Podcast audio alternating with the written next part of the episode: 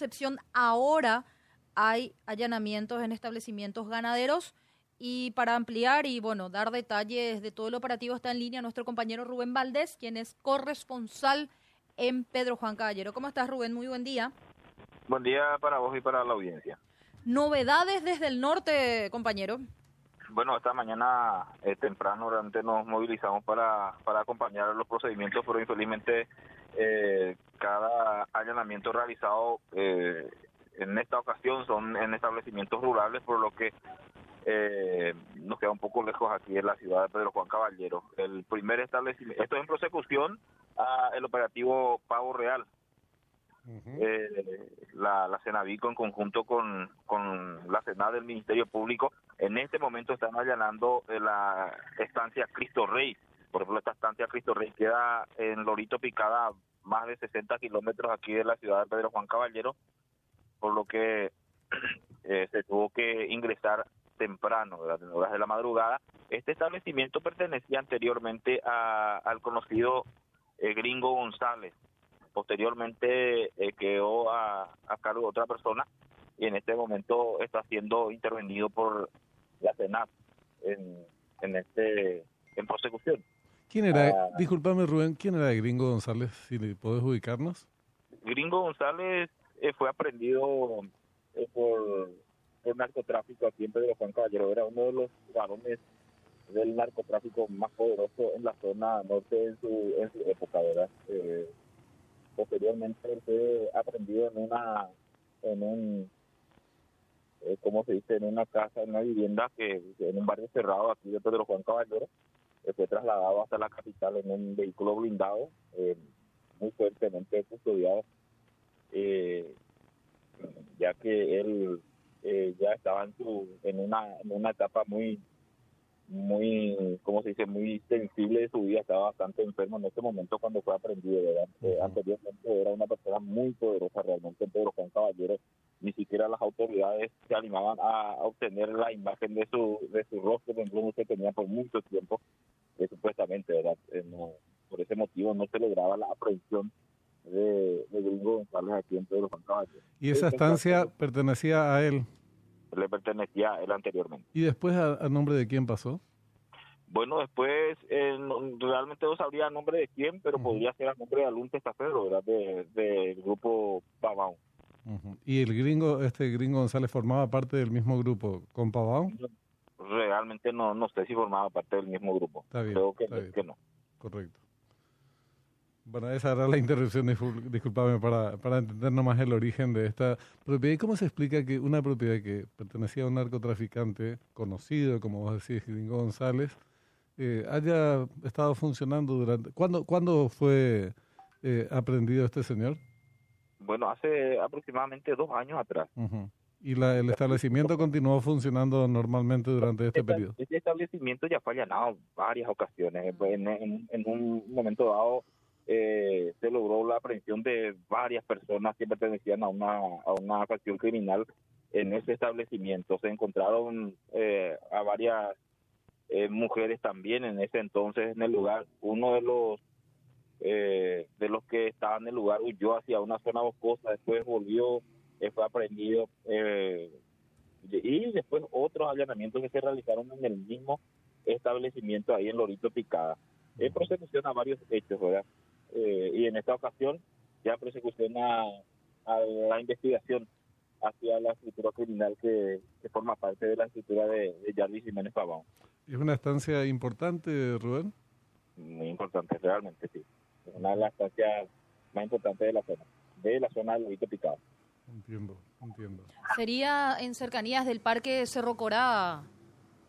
Lindante, eh, eh, una, una estancia colindante con el Parque Cerro Cora. Mm, porque la zona de, Lori- de Lorito Picada, justamente, bueno, una zona extensa, cerros, incluso también creo que un- uno, uno de los cerros también tiene el nombre de Lorito Picada, Cerro Lorito Picada, y ahí nada más está el Parque Nacional eh, eh, Cerro Corá. Bueno, enfrente queda el Parque Nacional Cerro Cora. Eh, si, si venís de la capital hacia Pedro Juan Caballero, eh, queda la mano derecha, Derecha. eh, derecha queda la estancia eh, Cristo Rey. En esa zona, por ejemplo, está en la zona, una de las zonas más importantes, eh, ahí en- por cercanía nomás, el cerro eh, la zona Yasucavendá, por ejemplo, uno de los cerros sagrados de la comunidad indígena, y es una zona muy conflictiva también, ¿verdad? Eh, es la zona ahí donde está Lorito Picada, cuando termina Lorito Picada, lo están eh, ya Yasucavendá y todas esas comunidades indígenas. Lorito Picada, decime, y en este momento, eh, cuando se hacen este tipo de procedimientos, eh, también se, se, se procede, valga la redundancia, a la detención de algunas personas o es una cuestión de carácter así, bueno, es- vamos a constatar esta propiedad, nombre de quién está y cosas por el estilo?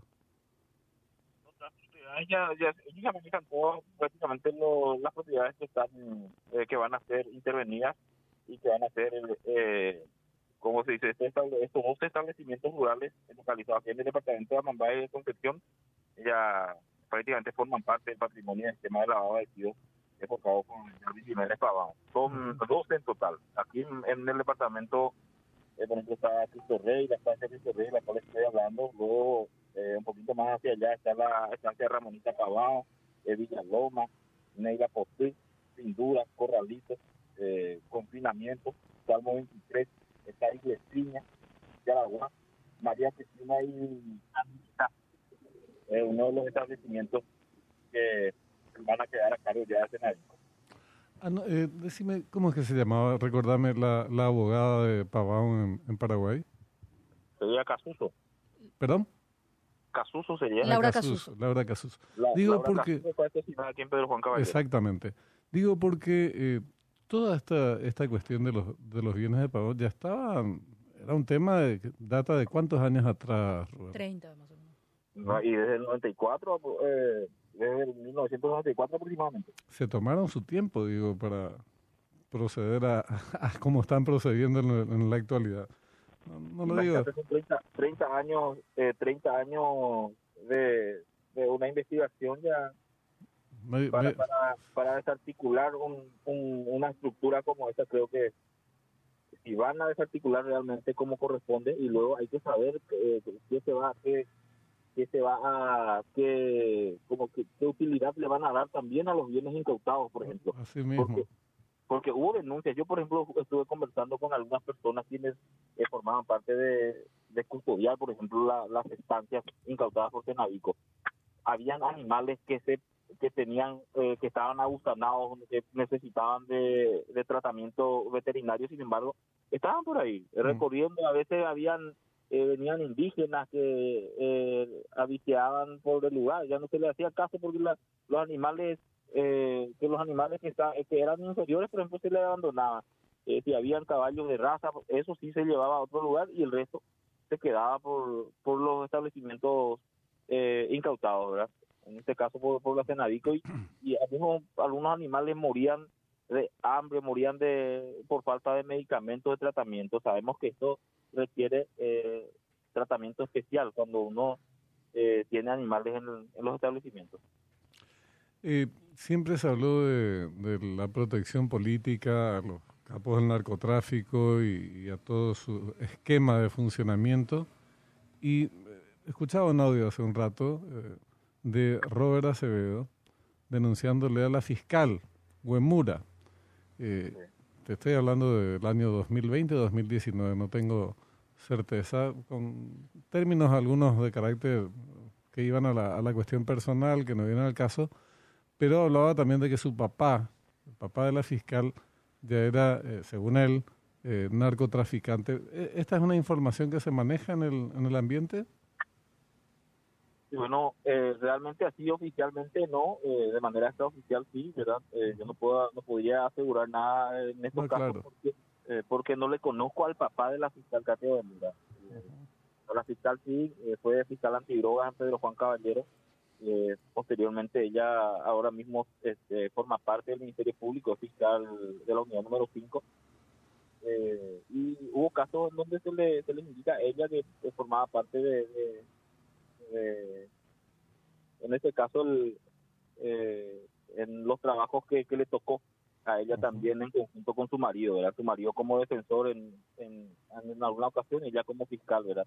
Y por ese motivo hubo mucha desconfianza por parte de, de la ciudadanía en sí y también de algunos medios de prensa. ¿verdad? para acortar nuestras orejas y, manejar mejor la información. El sector de Pavón, eh, grupo liderado por Pavón, ¿es parte del PCC? ¿Es una organización independiente? ¿Cómo es el tema? El Pavón era una organización independiente, pero eh, ayudaba bastante a la estructura, eh, era un, hilo importante para la estructura criminal del primer comando capital. Y en estas disputas políticas, porque hay fracciones facciones del narcotráfico tienen el respaldo de uno, otros de otros. Eh, te mencionaba por eso el caso de, Robert Acevedo. Eh, ¿Hay otros actores políticos que, que aparecen en escena o todavía ese, ese capítulo no, no aflora? Bueno, en este momento creo que eh, como era Robert Acevedo y José Carlos Acevedo, que era la, el espejo de Robert Acevedo anteriormente, eh, ya no ya no queda, ¿verdad? Eh, está el hermano de Ronald Acevedo, el intendente actual, pero creo que eh, mucho más débil de lo que estaba Robert Acevedo y José Carlos Acevedo. Por ese motivo, también sabemos que él sufrió el atentado contra su hija, le mataron a su hermano. Entonces, eso hizo que, que baje mucho más la guardia en este tipo de ataques. Vamos a buscarlo a ver si podemos obtener su, su opinión sobre esto qué está aconteciendo después de tanto tiempo y cuáles son sus implicancias. Acá todavía no conocemos muchas cosas, muchísimas cosas evidentemente no conocemos y tal vez muchas de ellas no conozcamos nunca, pero eh, esta cuestión de la protección que tuvieron que tener para mantener todos estos bienes fuera del alcance de la justicia es, es una obviedad que existió, ¿verdad? Por supuesto, y era, una, era un secreto a voces aquí en, en el departamento, pero eh, como sabemos son eh, cuestiones de documentaciones para comprobar todo esto, como lo están haciendo ahora los intervinientes.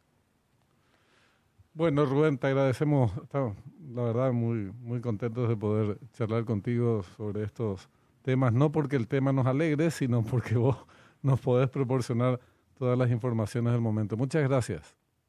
Las órdenes. Rubén Valdés, periodista de Pedro Juan Caballero, sobre